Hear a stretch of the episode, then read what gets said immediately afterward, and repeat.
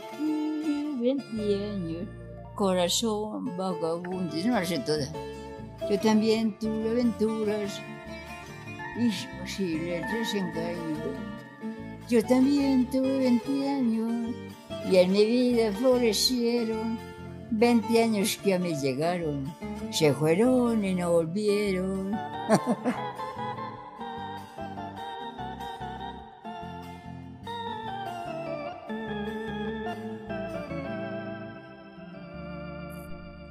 El rastro del tiempo se queda alojado en la memoria. A través de la palabra viajamos a rememorar, analizar y pensar sobre el camino recorrido. Ecos del Yarumo, relatos e historias de adultos mayores institucionalizados en el hogar gerontogeriátrico Diego Echavarría Misas de San Vicente de Paul, quienes describen sus vidas a través de sus relatos.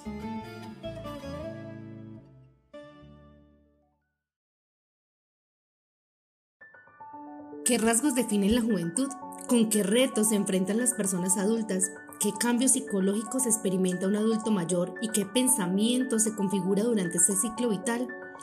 Podemos pensarnos que cada uno envejece como ha vivido, como ha llevado el propio proceso existencial, singular, único de construirse a sí mismo, pero a la vez podemos plantearnos los retos que esta etapa supone y la capacidad del adulto mayor para reconocerse a sí mismo en su presente situación vital, donde influye no solo el proceso personal, sino también el entorno y las variables que subyacen de la sociedad que estos habitan. Y por ejemplo, no me, no me preocupa las hijas que todas están los nietos que todos están bien. Es que más le puedo pedir a la vida. Estoy aquí bien, bien, bien amañado no tengo que salir a hacer consignaciones, ni, a, conseguir sobregiros, ni, ah, aguantar unas culebras encima, ¿ah? uno sacándole el cuerpo y metiéndole mentiras. Porque uno, lo, primero que tiene que asegurar a la secretaria es que es mentirosa. ¿Sí o no? Porque se las pone más mentirosas. Cuando ya somos abuelas, pues así nos deja de preocupar que ya no tenemos esa responsabilidad de trabajar. Que uno, yo soy muy friolenta, uno, y tener que dejar las, las cobijas a las 4 de la mañana para uno arreglarse, para empezar, por ejemplo, como me tocó mi horario. Me tocó a las, eh, antes de las 6 estar en, en la empresa y, y, así era, tenía que estar pues buena empresa no, porque yo era mucha fusiona. Yo trabajaba aquí por ahí un, uno un año y, ya me salía y a otra. Después es que no soy presionada. Entonces yo digo que, uno, uno va viendo que necesita, que necesita hablar con la gente, eh, comunicarse con ellos y así. La soledad es matadora. Para mí la soledad, por ejemplo, yo me quedaba sola y me ponía, a esta hora yo ya tenía la comida hecha hace mucho rato, tenía todo, todo, todo listo y me sentaba de pronto por ahí a, a, coser, pero no, no más. Entonces, pues ahí fui como prosperando es bueno porque, porque usted, usted no sabe todo lo que yo sé. Y, yo no sé todo, lo que usted sabe. Entonces usted a mí me puede comunicar cosas que yo no las sabía. Entonces, eso es lo que yo veo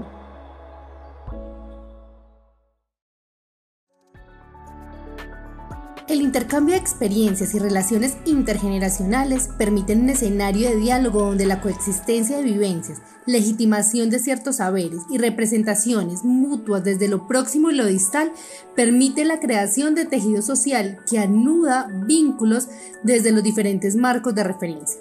Las voces de los adultos mayores de Ecos del Yarumo nos hablan desde su propia vivencia, brindándonos de forma auténtica un poco de su sabiduría tratar de hacer su, un fondito, que no le falte, porque yo tampoco soy amigo de mucha riqueza. Yo digo, como decía un amigo mío, que ya que uno que compra lo que no necesita. Uno no necesita dos carros, ¿para qué? Y no los puede manejar a, la vez. Eh, y así, en que la demasiada plata es un encargo.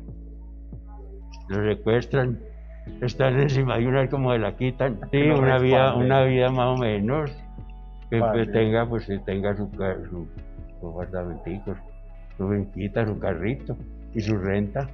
¿Para qué más? Yo leía que trataran de cuidarse, de, ver, por ejemplo, yo estoy leyendo un libro de geriatría, entonces eh, yo no sabía pues eso, y me doy cuenta, estaba viendo que uno de los 45 a los 60 empiezan a caer las enfermedades. Y, entonces bueno uno conocer cómo se manifiestan las enfermedades cómo, hace su, su vaina, su consulta al médico a tiempo. eso, eso, eso casi todos lo mantenemos descuidado. Yo estaba leyendo el libro y aprendí un poco de cosas. Que sean buenas personas, que le obedezcan a los papás, que la vida por ahí solo es muy dura muy dura. Yo sobreviví, pero no sé cómo. Yo aguanté hambre, desnudez, enfermedad, trasnocho. No, yo sufrí demasiado. Vine a, a, a cuadrarme ahora. Gracias a mi Dios, a mí no me hace falta nada todo lo Ah, sí, Dios me tiene hasta de aquí a enero, que cumplo yo los años, ¿verdad? Y a María Cristo. ¿Cuándo quería yo que llegara a esta edad? Tranquilo, buen genio. Y que soporte las personas porque todos no somos iguales.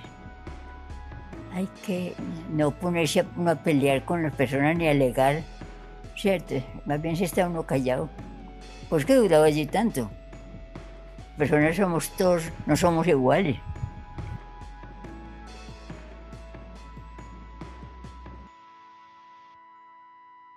Permitir espacios de diálogo con el otro, escuchar y relatar son herramientas para resignificar el envejecimiento como un proceso natural y un periodo de vida activo, en el cual tenemos la capacidad de analizar con calma los días que pasaron entre tantos afanes.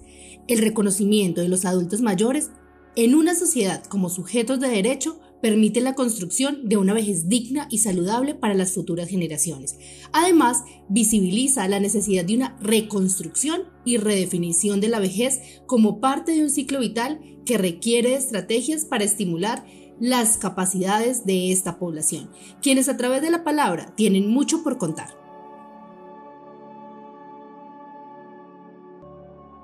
Tengo el olvido lo que se está llevando. No debo esforzarse por por mantener la, la mente bien. No dejarse ahí que, que vaya a pasar, ah, no me acuerdo, me acuerdo. Pero uno, yo por ejemplo acostumbro, cuando no me acuerdo una cosa, asociarla con algo, con otra cosa, una cosa parecida o, o que empiece por, por esa letra. Ese traer el recuerdo del pasado como que le hacía uno como tener más ánimo para seguir viviendo y seguir luchando. A mí me pareció maravilloso, Dios lo bendiga. ¿Quieres seguir acompañándonos en este viaje? Te invitamos para que esta semana te sientes con tus adultos mayores y escuches sus historias proyecto ganador de la convocatoria de fomento y estímulos para el arte y la cultura 2021, Secretaría de Cultura Ciudadana, Alcaldía de Medellín.